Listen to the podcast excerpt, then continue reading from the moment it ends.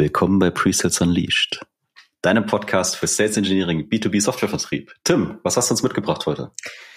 Wir sind heute im zweiten Teil vom Workload und Salary Report von Consensus. Den bringen wir einmal im Jahr raus. In der vergangenen Woche, wenn du den noch nicht gehört hast, hör da mal rein. Da haben wir uns auf die Gehaltsfragen konzentriert und alles, was so um Zahlen äh, sich dreht. Heute gehen wir in den Workload-Teil und äh, somit der zweite Teil von zwei. Ja, würde ich sagen, viel Spaß mit der heutigen Folge.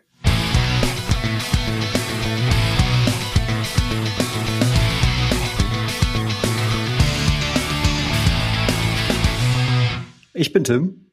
Ich bin Jan. Gemeinsam etablieren wir Weltklasse Pre-Sales im deutschsprachigen Raum und machen dich zum Sales Engineering Rockstar. Wir helfen dir, deine Pre-Sales-Fähigkeiten zu entfesseln und kontinuierlich zu entwickeln. Für mehr Spaß in deiner Rolle, höhere Winrates und begeisterte Kunden. So, Jan. Schickes T-Shirt. Schickes T-Shirt gibt's jetzt als Hoodie bei uns im Shop zu kaufen. Das T-Shirt kommt dann im Dezember. Ne? Wir, also wir üben noch, aber Hey. wir müssen das jetzt mal wirklich ganz konkret so sagen. Also wir haben einen, jetzt einen Hoodie, den kann man kaufen bei uns im Shop. Und der hat diesen Print, den du gerade hier auch auf deinem T-Shirt zu stehen hast. Jeder, der uns bei YouTube folgt, kann jetzt gerade sehen, wie es aussieht. Wenn du den Podcast hörst, vielleicht ist das mal der Moment, mal bei YouTube vorbeizuschauen. Äh, und wir haben erst diesen Hoodie jetzt im Sommer, wohlgemerkt bei 32 Grad, äh, herausgebracht und arbeiten jetzt am T-Shirt. Und wenn das also pünktlich äh, fertig wird, dann ist dann wahrscheinlich gerade der Winter angebrochen. Und somit können wir uns mal wieder den Unternehmerpreis 2023 hier, äh, würde ich mal sagen, verleihen an der Stelle. ja, also mit, so eine, mit Angebot und Nachfrage, so eine, da haben wir es noch nicht ganz. Ja. Das ist so eine ganz eigene, ganz eigene Kategorie. Aber äh, more to come. More to come. More Hoodie ist jetzt da. T-Shirt wird folgen. Wir haben ganz tolle Ideen für weitere Motive. Ja, es wird sehr schön. Das wird sehr schön. Und äh, ich weiß gar nicht, ob ich es gerade schon gesagt habe, natürlich im Einklang mit unserem Kartenprodukt äh, Disco Deck steht jetzt auf diesem Hoodie und auf dem T-Shirt wird stehen No Disco, No Demo. Ja, also jeder, der sich damit identifizieren kann, ähm, auf geht's. Kommen wir zum Workload Report, Jan. Und ich habe ihn heute Morgen gelesen und ich glaube, ich habe noch mal, pff, ich würde sagen, zwei bis drei Stunden habe ich damit verbracht.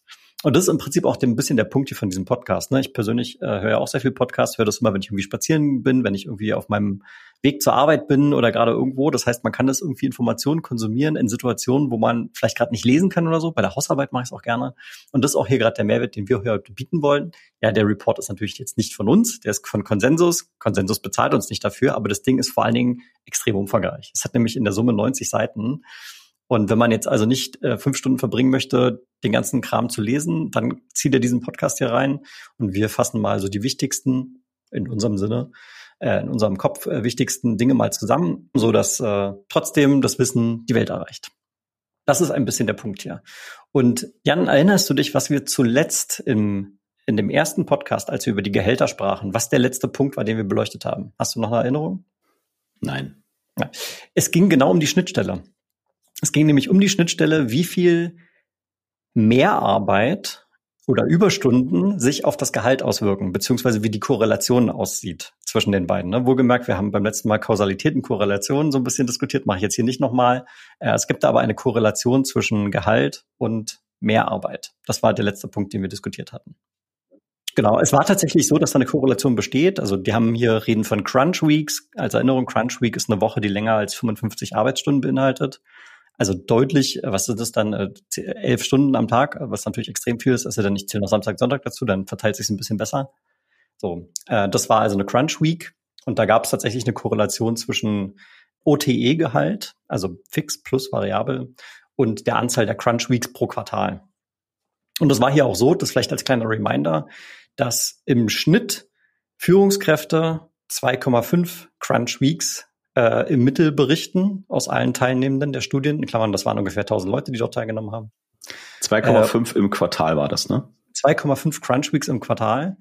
Und bei einzelnen Mitarbeitern, Individual Contributor, wie, wie sie so schön nennen, 1,5. Ne? Also auch hier äh, vielleicht nochmal dann die Reflexion für einen selber. Wenn ich wirklich Führungskraft werden möchte, darf ich damit rechnen, dass wahrscheinlich die Arbeitslast zunimmt. So zumindest die, Tat, die Zahlen und Daten, Fakten aus dieser Studie. Noch eine letzte Zahl zu den Arbeitszahlen, äh, zu den Arbeitsstunden. Ähm, Im Schnitt übrigens durchschnittliche Wochenstunden Arbeitszeit für Individual Contributor 42 Stunden und für Führungskräfte 45 Stunden.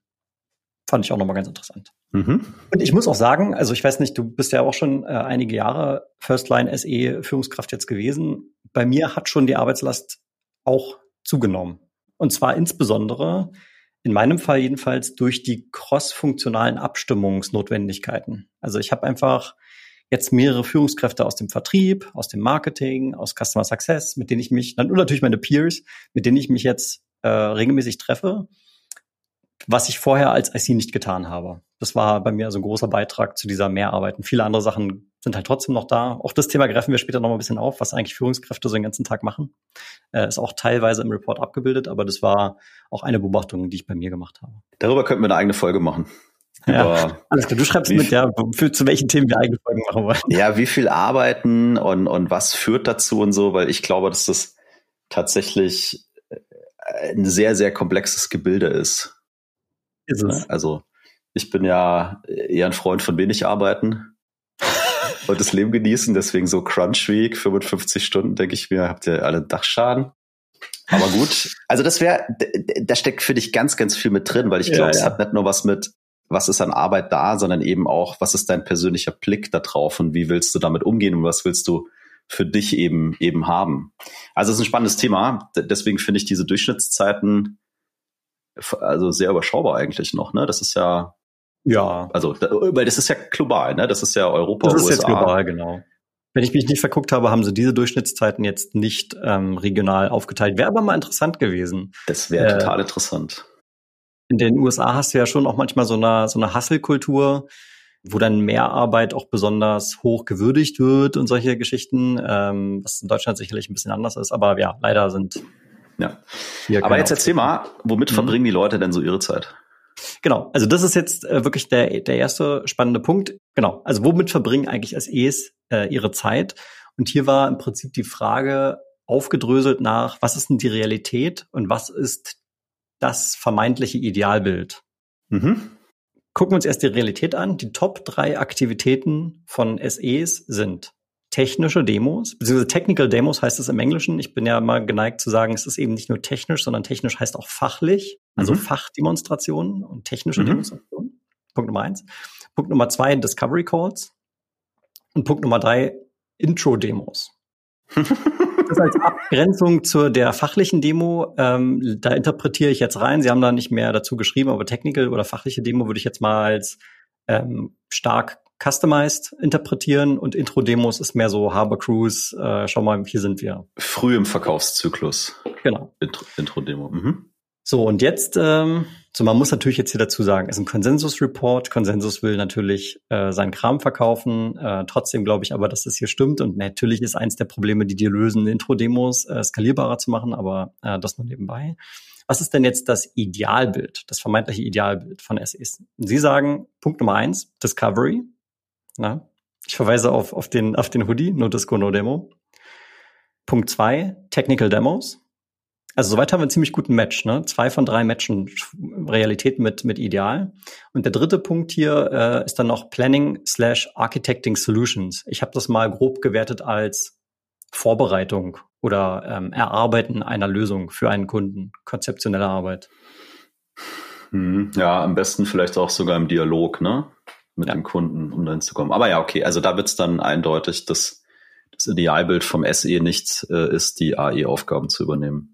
Ja, und die, die beiden größten gesagt. Diskrepanzen hier sind im Prinzip äh, eben diese Intro-Demos, also tatsächlich auf Platz drei in der Idealwelt eigentlich eher weiter unten, auf Platz acht angesiedelt. Es gab zehn verschiedene Aktivitäten zur Auswahl, nur für Kontext. Und einen anderen Punkt fand ich auch sehr spannend, wo auch Real- und Idealbild stark voneinander abweichen, nämlich sich weiterzubilden.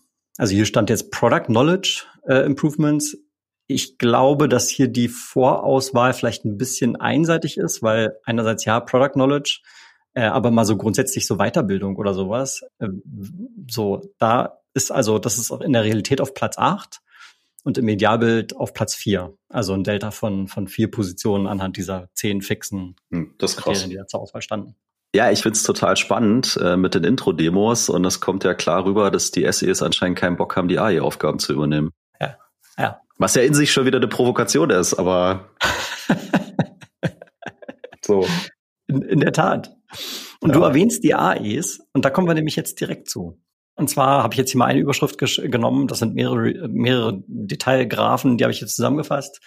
Und ich habe mal die Überschrift genannt AESE e Engagement. So, als erstes sprechen mhm. wir über die Ratios. Das ist im Median, wer nicht weiß, was ein Median ist, vorige Folge nochmal hören, da haben wir es kurz diskutiert.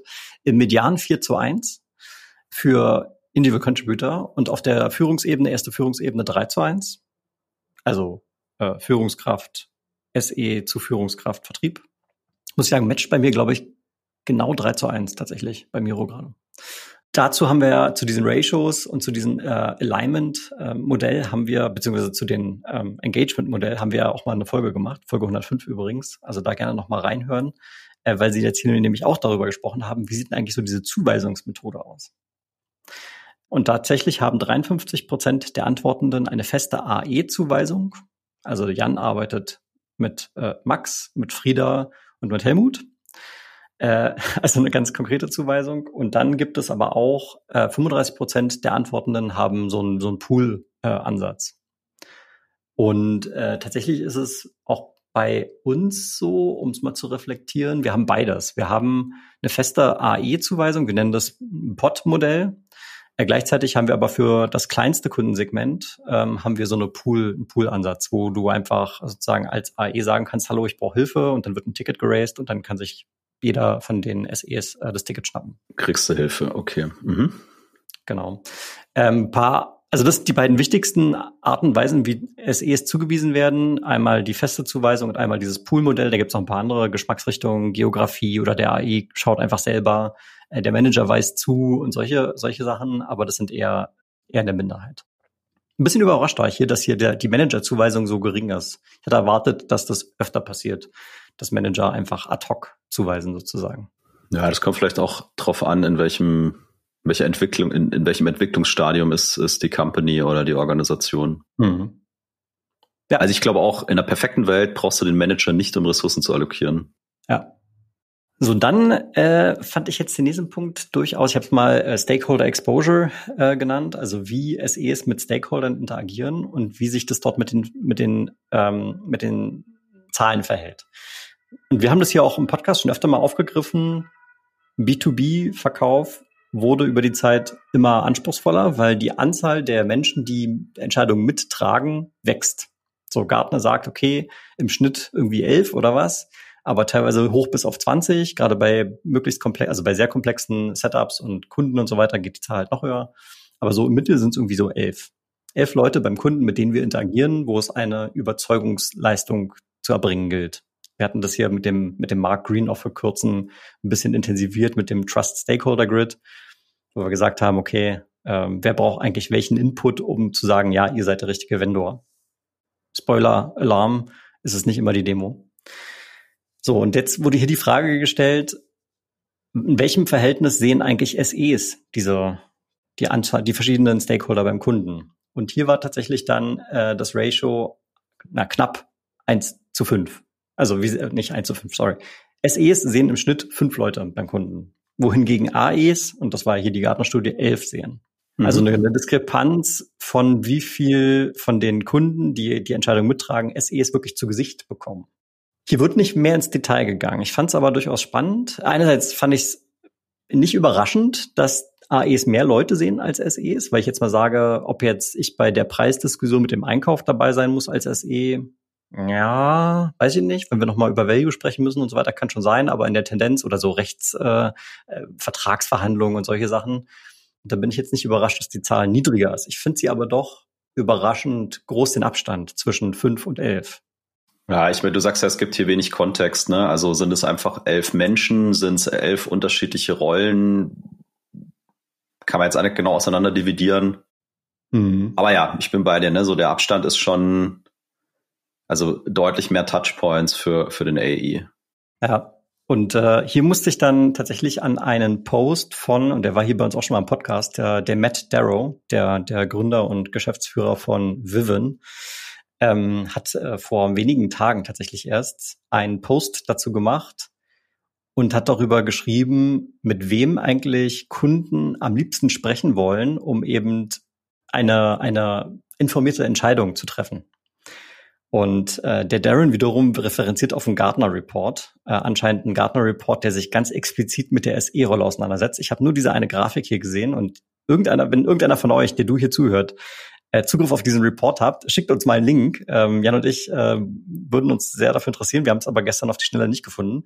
Aber also long story short, dieser Report sagt, dass die SE-Rolle, der, der Solution Architect oder Other Technical Role, so wird hier das beschrieben, ähm, von allen Möglichkeiten, sich zu informieren, die am meisten von Käufern präferierte ist.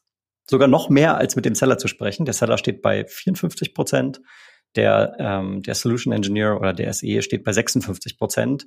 Und weiter unten kommen dann sowas wie, ja, hier mit, mit, mit Channel-Partner reden, äh, den Blog lesen und solche Sachen. Äh, selbst die Trial, äh, die Free Trial ist weniger gewichtet als ein Gespräch mit einem SE. So, und in dem Kontext fand ich es dann interessant. Vielleicht ist dieses Delta zwischen 5 und 11 relativ groß, obwohl eigentlich Kunden am liebsten in Anführungszeichen mit uns sprechen. So, aber das ist to be to be discussed further, ja. Mehr, mehr Daten haben wir jetzt dazu nicht. Aber ich fand das mal einen guten Gedankenstupser. Jan, ich, noch drüber nach. Ich, nee, ich, ich stimme dir zu, wir verlinken mal, wir verlinken mal Matt's Post auf jeden Fall mit. Ja, genau, das machen wir. Alright. Dann, wir wechseln das Thema. Ja, der Report ist umfangreich. Ihr seht es uns nach. Wir müssen hier ein bisschen durchkommen, sonst äh, wird es mit dem Podcast extrem lang. Onboarding und Ramp-Zeit. Da haben Sie relativ viele Daten zu drin. Ich habe mal so ein paar Sachen rausgezogen, die ich jetzt für besonders interessant äh, erachtet habe. Im Median dauert das Onboarding für SEs sechs Monate. Ich sage, ja, spiegelt sich, glaube ich, mit meiner äh, Erfahrung ganz gut wieder. Tatsächlich sagen fast ein Drittel, dass es sogar sieben Monate oder länger braucht. Ne, also das ist natürlich immer so eine Verteilungskurve. Median ist bei sechs, aber es gibt auch Leute, die sagen eben mehr und fast ein Drittel sagen sogar noch länger als äh, noch länger als sieben Monate.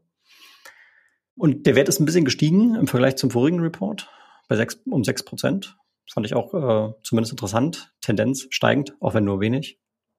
Und sie haben auch ein paar Korrelationen festgestellt, nämlich dass zum Beispiel äh, die Anzahl der Demos, die es benötigt, um deinen Deal zu closen. Je größer diese Zahl ist, desto mehr Onboarding-Zeit braucht man auch.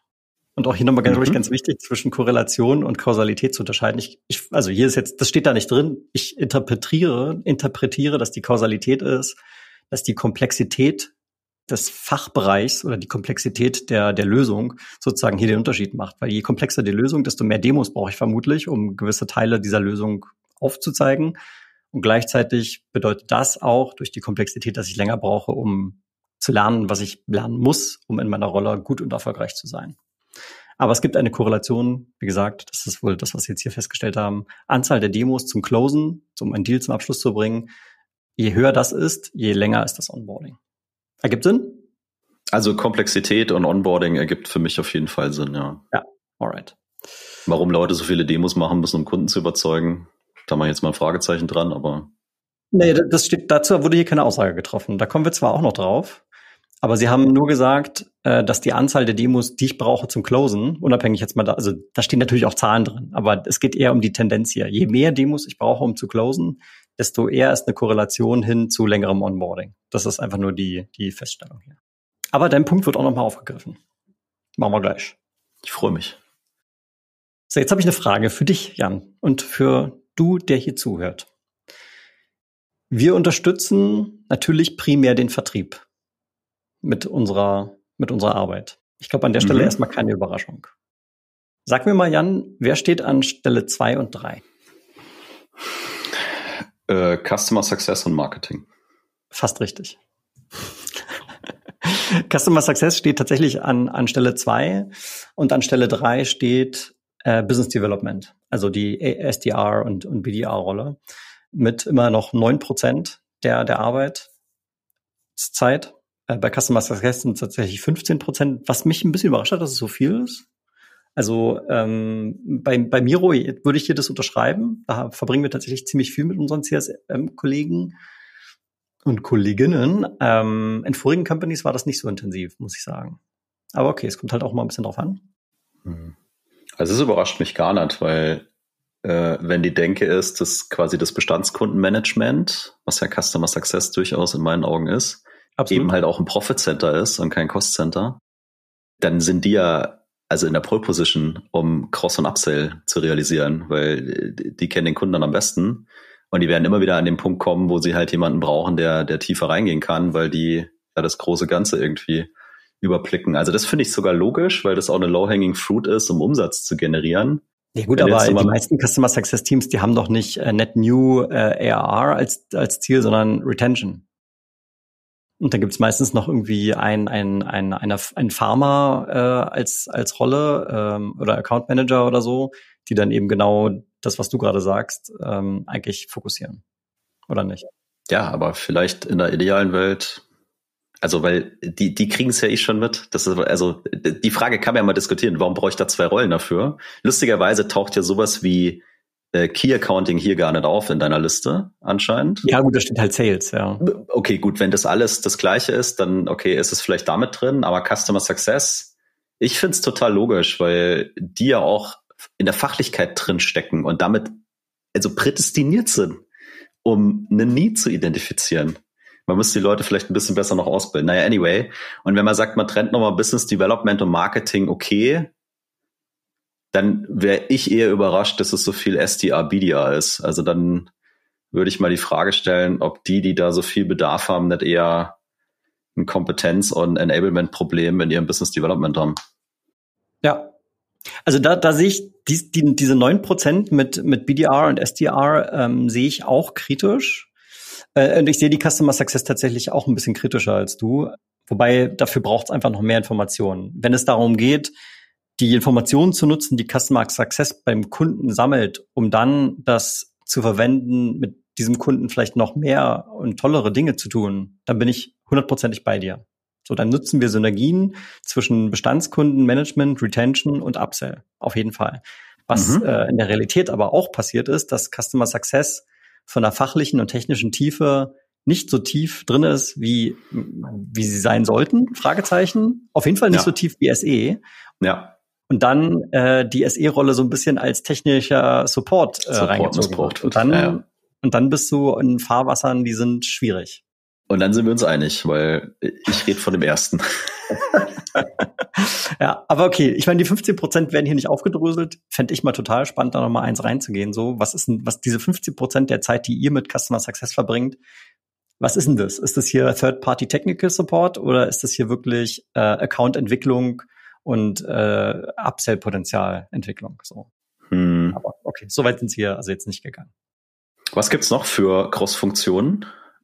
Äh, sie haben hier noch genannt Channel, also alles rund um, um Partner. Partner. Und dann mhm. äh, haben sie einfach nur Other. Also Other 4%, das ist dann noch der kleinste Punkt, da steht dann nicht. Kann man vernachlässigen, okay. Ja, Partner finde ich ehrlich gesagt nochmal ganz spannend, weil das ist auch so ein bisschen, wie du es gerade sagst, zum Customer Success, je nachdem, wo du unterwegs bist ist der Pre-Sales, macht quasi das ganze Partner-Enablement. Mhm.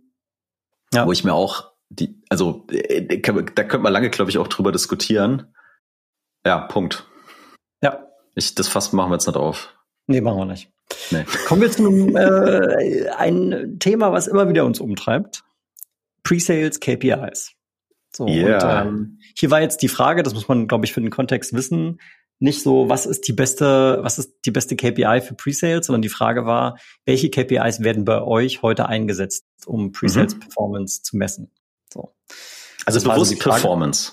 Es ja, nee, Performance, um Performance nee, bei der Frage. Ah, jetzt, äh, jetzt will er wieder die Details haben. Zum Glück habe ich es offen, Jan. Zum Glück habe ich es offen. Ich guck's jetzt, ich guck's jetzt direkt nach. Äh, schon wichtig. Also wenn die sowas wie Activities zum Beispiel angeben, dann ist für dich schon ein Unterschied, ob ich das ja, aus der ja, Prozesssicht ja, erhebe oder aus der Performance-Sicht erhebe. Ja, okay. Ich hatte aber recht, tatsächlich. Also die Frage war, ich lese es mal vor auf Englisch.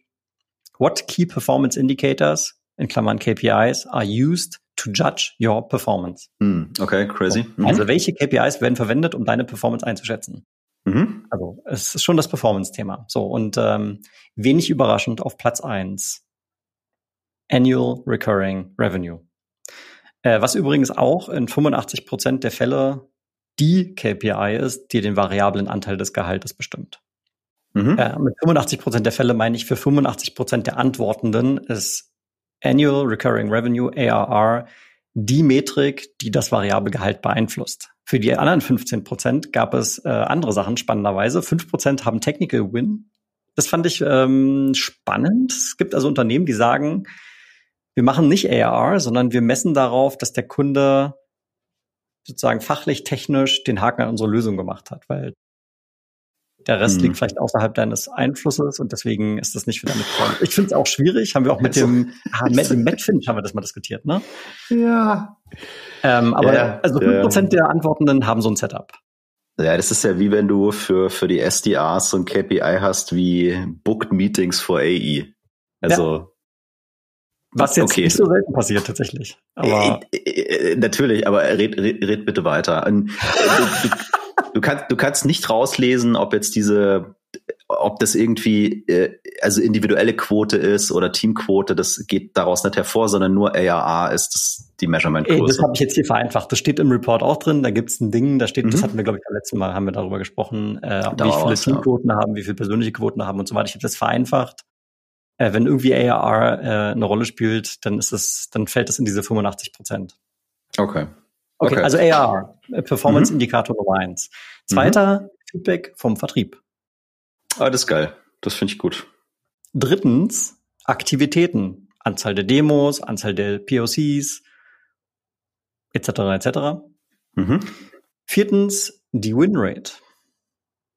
Fünftens, der Technical Win. Da haben wir ihn nochmal. Äh, was ich ganz, ganz interessant fand hier an der Stelle, und ich muss zumindest, ich meine, das ist jetzt anekdotische Beweisführung, ne? Ähm, in meiner eigenen Karriere hier im, im SE-Umfeld war das nie ein KPI, an dem ich gemessen wurde, aber er wurde doch immer wieder intensiv diskutiert und ich bin überrascht, dass er nicht auch mal mehr zahlenmäßig dominant vorangebracht wird. Jetzt habe ich den Bogen vielleicht überspannt.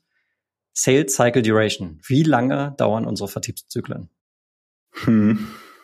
Die werden nur in weniger als zehn Prozent der Fälle als KPI irgendwie herangezogen. Jetzt, da geht es jetzt nicht um, ist mein variables Gehalt davon abhängig? Wird dieser KPI immer grundsätzlich überhaupt gemessen? Ist ja hier die Frage. Ja, ja, fair. Ich meine, also wenn du vorne ARA hast, dann da steckt ja Winrate irgendwie auch schon drin. Das habe ich auch schon gesehen, dass du so Quotenerreichung plus Winrate hast, wo ich mir so denke, das ist ja auch doppelt gemoppelt. Was ich schade finde, ist äh, Feedback von Kunde. Ne? Also ja, ja. So, aber ich finde schon mal gut, äh, dass du aus dem Report sagst, an zweiter Stelle steht Feedback äh, von Sales. Ja. Das finde ich gut, weil das finde ich dann, also im besten Fall ja was mit äh, qualitativem Feedback zu tun hat. Ja. Richtig. Und das gefällt mir persönlich sehr gut. Es ist ja hier bei, bei allen äh, diesen, dieser, diesen, diesen KPIs so, ähm, ich finde die alle für gewisse Dinge durchaus sinnvoll. Und wenn du dir nur ein KPI heranziehst, um Presales Performance zu messen, dann wirst du der Sache auch einfach nicht gerecht. Das ist so. Das ist genauso, wie wir beim letzten Mal diskutiert haben, was ist denn der Unterschied zwischen Durchschnittsberechnung und Median? Naja, wenn du ein gutes Bild haben willst, aber es irgendwie vereinfachen möchtest, dann guckst du am besten beides an. So. Und, äh, und genauso ist es hier mit diesen KPIs auch. Nur ARR ist vielleicht irgendwie auch zu kurz gegriffen, äh, nur Technical Win auch, aber so in der Summe ergibt sich dann halt ein Bild. Und welche das dann am Ende sind, ist sicherlich auch ein bisschen abhängig von der Organisation und dem Geschäftsmodell und so weiter. So sieht's aus. Alright. So. Einfluss und Wertschätzung. Wie mhm. wichtig sind dir diese Begriffe, Jan? Also Einfluss geht mir echt am Arsch vorbei, aber äh, Recognition ist, für, also ich kommt darauf an, wie die Einfluss definieren, ne? Aber Recognition steht sehr weit oben. Ja. Also das ist ein guter Punkt. Sie haben das hier immer sehr stark zusammengefasst. Äh, Influence und Recognition sozusagen als ein als ein Begriff. Und so wie ich es gelesen habe, äh, ist hier Einfluss so gemeint im Sinne von Inwiefern kann ich aktiv auch als SE beispielsweise die Dealstrategie mit beeinflussen? Mhm. Inwiefern kann ich die Produktstrategie mit beeinflussen? Ähm, also Dinge, wo ich schon sage, in einer erwachsenen SE-Org ist das so. Ja, ja, okay, dann ziehe ich mein am Arsch-Statement zurück. Ja. wenn, ich, wenn ich Influencer lese, kriege krieg ich momentan Rappel. So, deswegen ja, sehr unqualifiziert, aber ja, finde ich dann beides sehr relevant und sehr wichtig. Gut, also wir wissen jetzt, wo Jans Triggerpunkt ist. Wir müssen einfach Influencer schimpfen. so, also was war jetzt hier die Frage? Rel jetzt, jetzt wird spannend. Relativ zum Vertrieb, wie viel Anerkennung und Einfluss so habe ich es jetzt mal übersetzt, wie viel Anerkennung und Einfluss hat die SE-Organisation im Vergleich? Mhm. Relativ zum Vertrieb. Sondern ähm, die Antwortmöglichkeiten waren 0 bis 10, wobei 5 gleich, also same, äh, 0 halt praktisch viel, viel weniger und 10 viel, viel mehr. Hm. Aber es ist immer, also es ist nicht getrennt, Einfluss und Anerkennung, es ist zusammen. Es genau, nicht ja, immer zusammengefasst, ja, ja. ja. Okay. Mhm. Äh, und die Antwort im Median war 4, also etwas unter same. Und das hat mich jetzt nicht überrascht. Äh, ich glaube, in allen Organisationen, in denen ich vorher war, war auch die, war, hatte der Vertrieb schon noch mal einen stärkeren sowohl Einfluss auf die Deal-Strategie und die, das Kundenmanagement, sowohl als auch ähm, die Wertschätzung wurde bei, ist beim Vertrieb immer noch ein bisschen mehr gewesen. Überraschend fand ich tatsächlich, dass es doch immerhin einige gibt, die mehr sagen. Also wo die SE-Org mehr Einfluss und mehr Wertschätzung erhält als der Vertrieb. Es gab einige, also wenige, aber einige, doch immerhin, die ähm, da sechs, sieben, acht oder neun oder zehn angekreuzt haben. Also zehn waren es fast, glaube ich, gar keine mehr, aber es gab immerhin welche, die da mehr gesehen haben. Das hat mich dann schon überrascht. Hm. Ich weiß gar nicht, ob ich es gut finde oder schlecht finde, aber es, ja. Ja, ich fände es gut, dass man das aufsplittet, weil ich finde, es sind unterschiedliche Dinge. Und gerade bei Anerkennung, je nachdem, wie die dann Anerkennung definieren würden, kann ich mir es schon gut vorstellen. Also die SE-Organisation oder Organisationen, in denen ich die letzten Jahre war, haben die SEs immer eine unheimlich hohe Wertschätzung genossen. Ja. Ja, vielleicht bin ich da auch so ein bisschen in so einem. Aber die Frage ist ja, Wertschätzung, ja, fair enough, aber mehr als die Vertriebskollegen? Ist die Frage, wie du Wertschätzung definierst. Also wenn du Wertschätzung an an Umsatz festmachst oder wer nachher beifliegt, dann, dann ist es vermutlich anders. Aber wenn du Wertschätzung dran festmachst, was ist der Beitrag zum Erfolg? Also wie wichtig ist die Presales-Rolle zum Beispiel, damit der, der Seller auch so erfolgreich sein kann? Dann, glaube ich, ist die Wertschätzung extrem hoch, weil wenn du im komplexen, also in den komplexen Bereichen bist, kann der Seller alleine gar nicht gewinnen. Der Preseller alleine auch nicht. Und das ist das, was ich so wahrnehme. Also auch äh, jetzt hier bei, bei der SAP ist eine unfassbare Wertschätzung für die, für die Presales-Leute, wo auch dann viele Seller dabei sind. Die lade ich dann zum Essen ein, schicken dir eine Flasche Wein oder sonst irgendwas, um einfach Danke für deinen Beitrag zu sagen. Und da zwingt die keiner dazu, das zu machen, ne? Ja, okay. Fair enough. Ja, okay. Es ist, es ist auch ein komplexes Thema, ne? Ich meine, äh, ich habe ja SAP auch ein bisschen erleben dürfen und du hast ja auch gerade so ein schönes Beispiel genannt, so diese, diese President's Club Participation und so. Da gab es ja mal ein Jahr, wo ich mich wirklich sehr darauf gefreut hatte und auch explizit darauf hingearbeitet habe. Äh, und dann, dann äh, naja, gab es da so ein paar Diskussionen auf einmal. Das fand ich dann eher das Gegenteil von wertschätzend.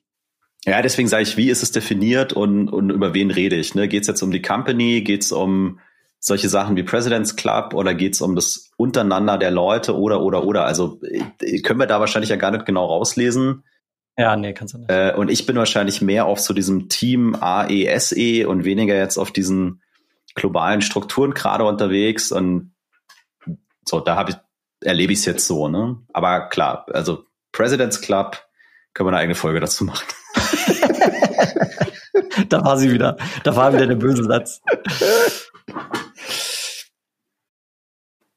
Okay. Genau. Ähm, dann, ja, das kann man nochmal hier mitnehmen, brauchen wir nicht lange drauf rumreiten. Die haben auch nochmal selber äh, verglichen, wie sich dieses Ergebnis, also die, dieser wahrgenommene Einfluss, der wahrgenommene, die wahrgenommene Wertschätzung, wie sich das entwickelt hat im Vergleich zum letzten Jahr.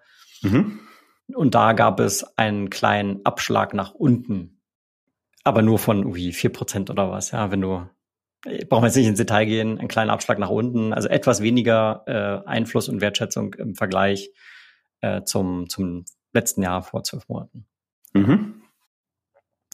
Ähm, so, dann kommen wir noch in einen Punkt rein, den fand ich jetzt, da ich ja selber jetzt auch Führungskraft sein durfte für, für einige Zeit. Äh, wo kommen eigentlich die Talente her? Also wo, wo, wo finden, wo findet man Talente, um seine äh, offenen SE-Stellen zu ja, besetzen.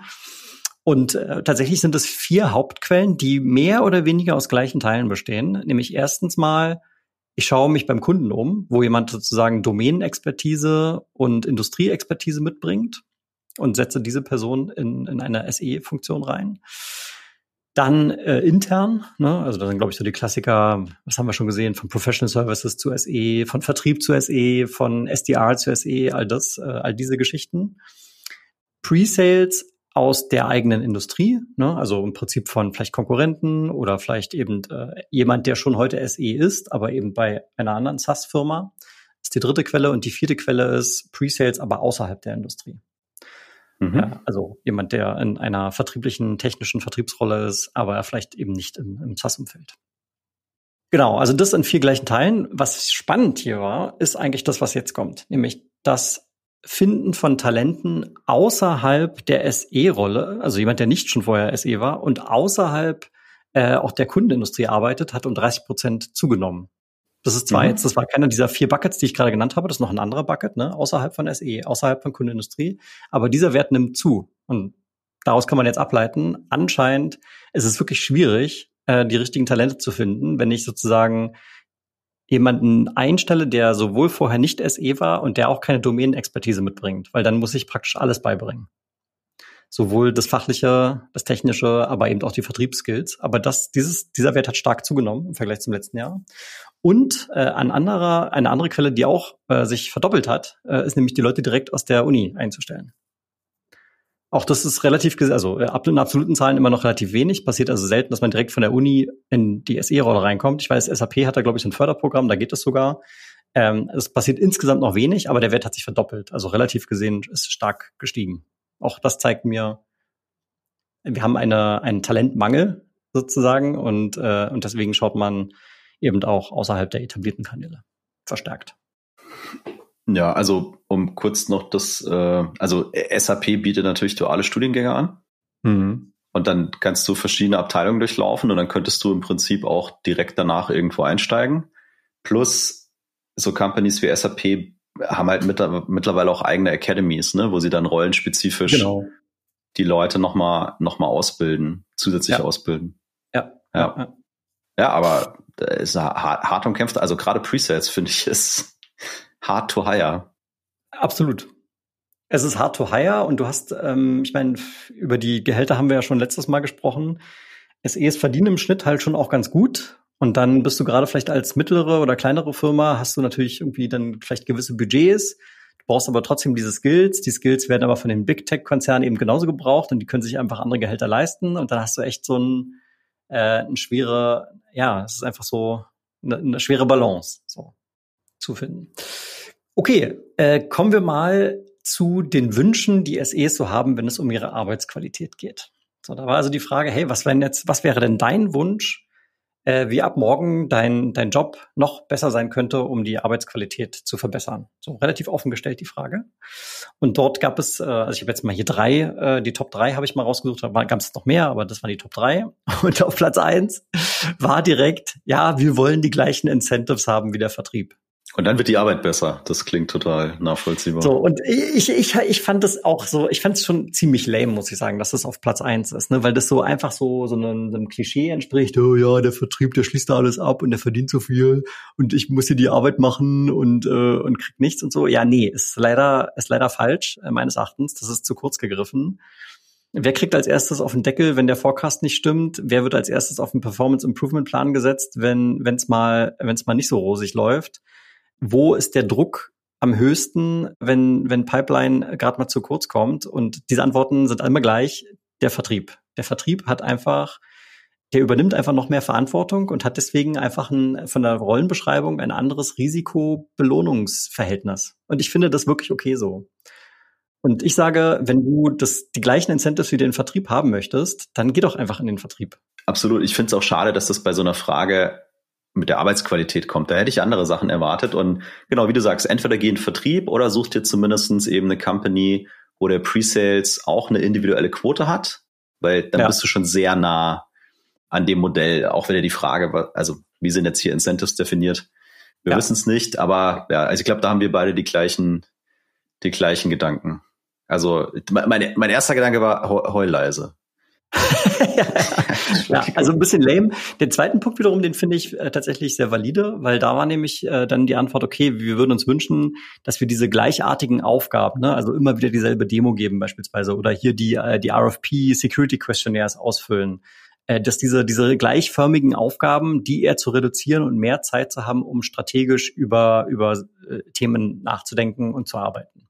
Mhm. Das wiederum finde ich sehr gut, äh, weil es auch heute noch in der SE-Rolle tatsächlich sehr viele gleichförmige Aufgaben gibt, wo du immer wieder den, dieselbe dieselbe Demo gibst, denselben Talktrack äh, oder das, das 20. Security Questionnaire bekommst oder den 20. RFP, der irgendwie äh, ähnliche Fragen wieder hat, so und muss es wirklich sein, äh, dass man da SE-Zeit drauf verwendet.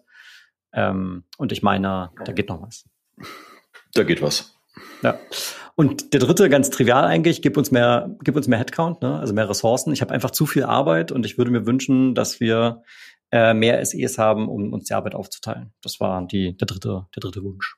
Wenn zwei gut erfüllt ist, ist die Frage, wie relevant drei noch ist. Ja, genau. Na gut, das war jetzt, na, also so war die Frage jetzt nicht gestellt. Ja, ja, ja klar. Aber äh, bin ich bin ich bei dir. Aber dann bist du natürlich auch bei dem Thema. Darüber haben wir ja auch äh, kürzlich gesprochen. Ähm, Pre-Sales Effektivität. Ne? Alle schreien nach mehr Skalierbarkeit. Alle schreien, wir haben keinen Headcount. Äh, aber die die Ziele werden immer größer. So wie kann man damit eigentlich umgehen? Hattest du ja mal äh, sehr viel äh, hier mitgegeben im Podcast und da, da zahlt das ja dann auch drauf ein. Und gleichzeitig schreien alle von äh, personalisierter Custom Experience. ja. Aber Gott sei Dank gibt's jetzt ChatGPT und sowas. Also, ja. hey. Schöner, schöner Übergang. schöner Übergang. Und äh, die nächste Frage war nämlich, und da war äh, das ist in dem Report so als, als ähm, Wortwolke dargestellt. Was ist für dich das wertvollste Tool äh, als Sales Engineer? War die Frage. Und da kamen äh, einige Klassiker und doch einige, die ich erwartet hätte, die aber nicht drin waren. Mhm. Äh, und zwar die Klassiker waren äh, sowas wie Confluence und Slack. Da waren Sachen drin wie Gong, ja auch Consensus, äh, Camtasia, Lupio, RFPIO, Vivin, äh, wo, ich, wo ich mich sehr gefreut habe, dass auch sowas wie Miro und Seismic standen tatsächlich auch äh, mit drin. Nicht ganz so groß geschrieben, aber äh, zumindest wurde es doch von einigen genannt. Loom, klar, Notion. Ja, und was eben nicht drin vorkam, ist sowas wie ChatGPT. Aber es kann sein, dass diese Umfrage stattgefunden hat, dass es da war vielleicht äh, die Popularität noch nicht so da. Ähm, da war das noch sehr neu, ja. Ja, was also, auch vollkommen überraschend fehlt, ist Telefon. Nee, also, fehlt nicht. Äh, das war bei der Frage ausgeschlossen. So No-Brainer wie MS Teams und Zoom und so weiter haben sie gesagt, das brauchst du jetzt hier nicht antworten, sondern schon so. Ach so, aber Slack äh, darf man dann reinschreiben, weil das Slack äh, ist ein guter Punkt. Das ist ein guter ja. Punkt. Müsste man dann eigentlich auch ausschließen eigentlich. Ne? Und ich war ja. auch ehrlich gesagt ein bisschen verwirrt. So Jira, also ich meine, ich kenne Jira so ein bisschen, aber eigentlich in meiner Augen ist das ein Developer-Tool. Devel Development, da ja. Ist, äh, da ja, das ist auch ja, ne, spannend, ne? Aber das genau hätte ich wäre jetzt auch nichts, was ich da erwartet hätte. Gong finde ich total positiv, um, um ehrlich zu sein, weil das ja auch wieder sehr viel mit mit Qualität zu tun hat dass äh, gerade was, R also Lupio und RFPIO sind ja beides RFP-Tools, äh, die eingesetzt werden. Äh, außer Konsensus äh, gar nichts jetzt in Richtung Demo-Automation, ne? Also wenn das stellvertretend steht, weil das ist ja ja, da waren so, die waren eher kleiner geschrieben. Ne? Wie gesagt, mhm. ich habe jetzt nach der nach der Größe des Wortes, was ja sozusagen die Mehrfachnennung äh, indi, indiziert, ja. und äh, habe ich ausgewählt. War, Andere Demo-Tools waren da auch dabei, aber die waren alle okay. sehr klein geschrieben. War CRM ausgeschlossen? Oder ist das einfach ah, gute Frage, weiß ich nicht. Weil das, ähm, also fände ich schade, also ne, wir unterstellen mal, es war nicht ausgeschlossen, dann finde ich eigentlich schade, dass es hier nicht auftaucht, weil ähm, in, in, in meinem, in meiner idealen Welt sollte das ja, CRM. Okay, war ausgeschlossen, gut. Dann also die Frage war wortwörtlich, jetzt wo du gefragt hast, other than your CRM or virtual meeting tool like Zoom or MS Teams, which tools in your tech stack are most valuable to you in your pre-sales functions? Hm. Okay. Also CRM also, und Virtual Conferencing ausgeschlossen. Dass jetzt Slack ja, mit reingenommen haben, kann man darüber diskutieren, aber ja. Ja, äh, das passt schon zur Positionierung von Slack, ne? Also. Ja, das stimmt. Wo, wo, wobei eigentlich die Frage ist, wie, wie lange es das noch geben wird, weil, naja, anyway, eigene Folge. Mach weiter nee, darüber will ich mit dir nicht reden. Darüber will ich mit dir nicht reden. So, dann habe ich auch ein Tool entdeckt. Ich meine, ich habe mir diese, diese Wortwolke angeguckt und wer hier mitlesen mag, es ist die Seite 60 vom Report.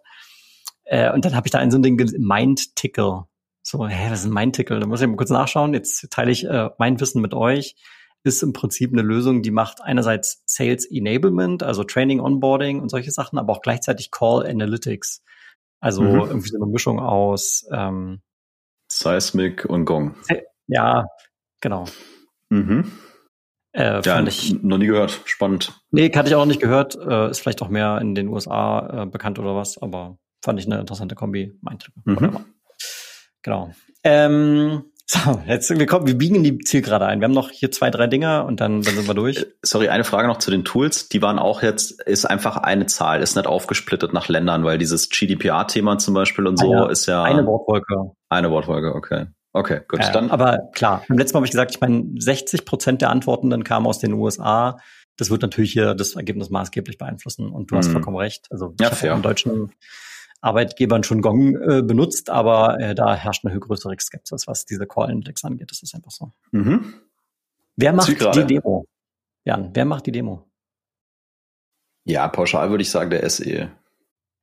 In 67 Prozent der Fällen macht der SE exklusiv, und das Schlüsselwort ist hier exklusiv, die Demo. Das heißt, niemand anders, in 67 Prozent der Fälle macht niemand anders bei den Antwortenden die Demonstration der Software außer der SE. Niemand anders. Das ist schon traurig. Äh, so, das finde ich jetzt nämlich auch. Ich fand das dann schon krass, dass es in, in zwei Drittel der Fälle wirklich niemand anders macht. In 21 Prozent der Fällen äh, machen es AE und SE. Mhm. Das finde ich wiederum gut. Und noch mhm. besser, was meines Erachtens eigentlich die Ideallösung wäre, vier Prozent der Antwortenden sagen, bei uns können sowohl AEs, SEs als auch SDRs Demos machen. So, da ist jetzt nicht davon die Rede, dass die jetzt alle eine krasse Custom-Demo oder irgendwas hinbauen. Ne? Das war jetzt einfach nur, wer macht denn bei euch grundsätzlich, wer ist mal grundsätzlich in die Lage versetzt, eine Demo zu machen? Ob das auch eine Intro-Demo ist, eine Harbor Cruise, whatever. Ne? Also alles über einen Kamm geschert, was die Demo-Art angeht. Und nur in vier Prozent der Fällen sind also äh, AEs und SDRs auch dazu befähigt, mal dem Kunden eine Demo zu geben. Und das finde mhm. ich wirklich sehr, sehr wenig. Das ist wenig, ja. Ja, da brauchst Wobei man muss dazu sagen, ja. im Vergleich zum letzten Jahr eine kleine Tendenz hin zu auch andere Rollen können. Also die Zahlen waren mhm. letztes Jahr noch krasser. Ja, da brauchst du dich ja nicht zu wundern, dass du beim Book a Demo Button gar keine Demo kriegst.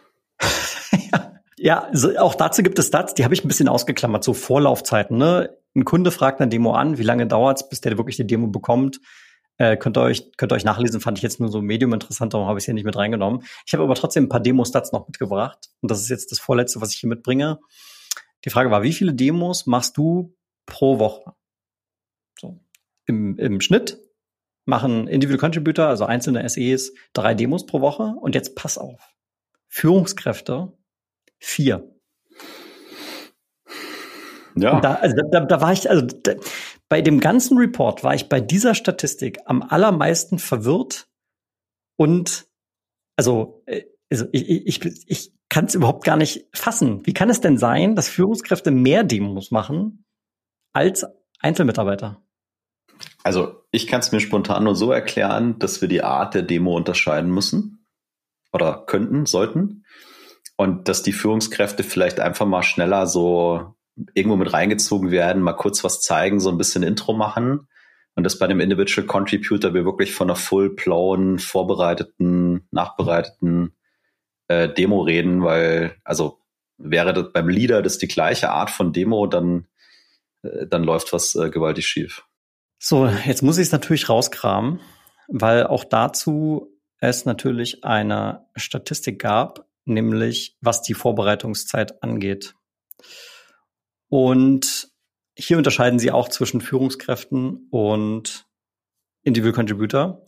Und die Frage war im Prinzip, okay, was ist denn die durchschnittliche Stundenanzahl, die du brauchst, um eine Demo abzuliefern? Also inklusive Vor- und Nachbereitung und dem Termin an sich. Mhm. Ähm, und da gibt es also auch einen Zusammenhang, deswegen gibt es hier eine Grafik, die ist auf äh, Zeil, äh, äh, Seite 69, wenn du selber gerne hier äh, nachschlagen möchtest. da wird ähm, gemappt, wie hoch diese Stunden sind in Relation zur Dealgröße. Mhm. Und wenig überraschend, je kleiner der Deal, desto kürzer die insgesamte Stundendauer und je größer der Deal, desto mehr, wobei es so ein bisschen abflacht. So ab 200k flacht die Kurve so ein bisschen ab. Und da sind wir im, im Schnitt bei ich runde ein bisschen fünf Stunden. Fünf Stunden pro Demo mit Vor- und Nachbereitungszeit. Und für die Leaders geht dieser Wert sogar nach oben. Also die Leaders verbringen mehr Zeit mit einer Demo, äh, am, am hinteren Ende insbesondere, mit Vor- und Nachbereitung und der Demo selbst als Individual Contributor, nämlich 5,36 Stunden am obersten Ende. Okay, doesn't, doesn't also das, was du gerade gesagt hast, ist damit eigentlich äh, sofort eliminiert. Es, für mich wirken diese Zahlen so, als würden Führungskräfte genauso wie ICs sich ganz normal auf Deals setzen und auf Deals arbeiten, als seien sie ICs. Super Presales, ja. Die Super Preseller. Ja, okay, ich, da, dafür müsstest du halt ein bisschen mehr wissen, äh, welche Companies, welche Größe und so weiter und so fort. Ich meine, auch diese, diese fünf Stunden Demo vor Nachbereitung, äh, also da, da kann es nicht um komplexe Dinge gehen. Ja, also außer du zeigst Standard. Ist ja hier aber, Mittelwert. Ne? Da gibt es Leute, die haben 15 Stunden angekreuzt und dann gibt es welche, die haben drei Stunden angekreuzt. Ähm, ja. Ja, aber also, also, ich bin total bei dir. Ne? Also warum der Leader mehr Demos macht als der EC ist äh, ja spannend. Also ich, ich bin soweit zu sagen, also wenn du hier zuhörst und du bist Führungskraft und du machst mehr Demos als deine Mitarbeiter an deinem Team, dann läuft gehörig was falsch. Ja. ja. Zu, zu, der Aussage lasse ich mich jetzt mal verleiten. äh, weil wie, ich, die Frage ich, ich, ich frage mich dann, wie willst du denn deiner Führungs, deinen Führungsaufgaben nachkommen, wenn du so viel an konkreten Deals als, als sogenannter Super Pre-Sales arbeitet? Dein Team möchte sich, möchte gecoacht werden, dein Team möchte befähigt werden, dein Team möchte entwickelt werden. Äh, und neben dessen gibt's ja noch die ganzen crossfunktionalen Abstimmungen, äh, abteilungsübergreifend, vielleicht auch mal so Strategie, strategische Themen und solche Sachen. Also wie Führungskräfte da noch Zeit finden, so viele Demos zu machen, das überrascht mich. Also mehr als ICs, dass, dass eine Führungskraft auch mal eine Demo macht. Es ist ja alles okay. Aber okay. Ja, der Wert war pro Woche, ne? Pro Woche, genau. Ja, spannend, okay. Alrighty. Äh, dann das letzte Ding zu, zu Demos die Befragten gaben an, 30 Prozent der Demos sind unqualifiziert, also rund ein Drittel sind Demos, die dann im Prinzip sich im Nachhinein als, als äh, unqualifizierte, Leads äh, herausstellen. Und eine andere das ist auch ein heftiger Wert. Ja, auch ein heftiger Wert. Also vor allem, wenn wir die fünf Stunden wieder nehmen. Ja, richtig, genau. Das, das summiert sich dann auf. Und ein Viertel der Antwortenden sagte, dass mindestens 50 Prozent der Demos äh, qualifiziert sind. So, also das ist dann das, das gute Spektrum. Ein Viertel der Antworten sagt, dass mindestens 50 Prozent der Demos qualifiziert sind. Das ist dann, ähm, aber ich es ist immer noch äh, wenig. Alright. Ähm, jetzt habe ich noch einen Punkt dabei, den kurzen ja, Einen hast du noch unterschlagen hier bei den Werten. Den finde ich aber eigentlich so. ganz spannend. Median ja, drei, drei Demos pro Deal Abschluss. Ach stimmt, hatte ich vorhin versprochen, dass wir darüber noch kurz reden, ja. Also hier, ne, du hast den, den Wert schon gehört. Man muss halt hier bedenken, diese Zahl sich anzugucken, ist in, im Rahmen dieses, dieses Reports nicht so aussagekräftig, weil dort Deals dabei sind, die haben eine Ticketgröße von 20 bis 50k und da sind Deals dabei, die haben eine Ticketgröße von 500k bis mehrere Millionen. Ähm, gut, jetzt ist im Median sind es halt drei, aber was, was hat, es hat meines Erachtens nicht wirklich eine hohe Aussagekraft. Nö, aber sich in seiner eigenen Org die Zahl mal anzugucken, finde ich schon spannend, weil ich mal tendenziell sagen würde, je weniger, desto besser, ne? 100 äh, Prozent. Ja, wenn ich den Deal abschließen kann, ohne jene Demo zu machen, ist ja noch besser. Dann bist du der Killer. Also, kostet ja, kostet ja Zeit und Aufwand und alles. Ja. So sieht's aus. So, gut. Finally. Finally, Burnout habe ich nur äh, ganz, ganz schnell hier. Ähm, Sie haben mal so ein bisschen geschaut, hey, wie viele der Befragten empfinden so oder haben so Burnout-Symptome ohne jetzt ins Detail zu gehen, was das sein kann, das war so nach eigenem Ermessen. Äh, immerhin 22 Prozent der ICs, der SEs sagen, äh, ich äh, habe Burnout-Symptome und immerhin fast 30, äh, fast ein Drittel, 31 Prozent der Führungskräfte äh, klagen über Burnout-Symptome. Wenn du dir anschaust, die Anzahl der Crunch-Weeks äh, und so weiter, verstehe ich. Ne? Und hier ist auch die Hypothese, dass einerseits die langen Arbeitszeiten, aber auch gleichzeitig kombiniert mit Aktivitäten, die als geringen Einfluss äh, wahrgenommen werden. Also sowas wie, ich mache jetzt hier die 20. Intro-Demo, ähm, tragen also zu diesen wahrgenommenen Symptomen bei. Soweit, wie gesagt, die Hypothese, da geht jetzt der Report nicht weiter ins Detail, woher das kommt, aber das stand so drin, dass die beiden Sachen wohl am meisten eben darauf einzahlen könnten. Hm. Haben die in der Frage oder in diesem Report haben die definiert, was Burnout-Symptome äh, nee. für die sind? Sie, ja. sie, haben das, sie haben das praktisch definiert, in Anführungszeichen, als du nimmst das selber so wahr. Okay. Also äh, vielleicht an der Stelle nur äh, ein, ein Gedanke, weil ich finde das ein ultra ernstes Thema. Ne? Und wenn du sagst, ein Drittel der Leader und über ein Fünftel von den, von den ICs, also meine Message wäre auf jeden Fall, wenn du selber irgendwie solche Dinge wahrnimmst, dann also such dir auf jeden Fall jemanden, mit dem du darüber reden kannst, dem du vertraust oder vielleicht such dir auch jemanden, den du gar nicht kennst, irgendwie einen Coach oder sonst irgendwas, weil ich glaube, dass das extrem hilft. Und eine zweite Sache, die man, glaube ich, für sich selber auch machen kann, ähm, einfach mal eine halbe Stunde hinsetzen und für sich selber aufschreiben, was sind denn die Dinge, die mir besonders gut tun?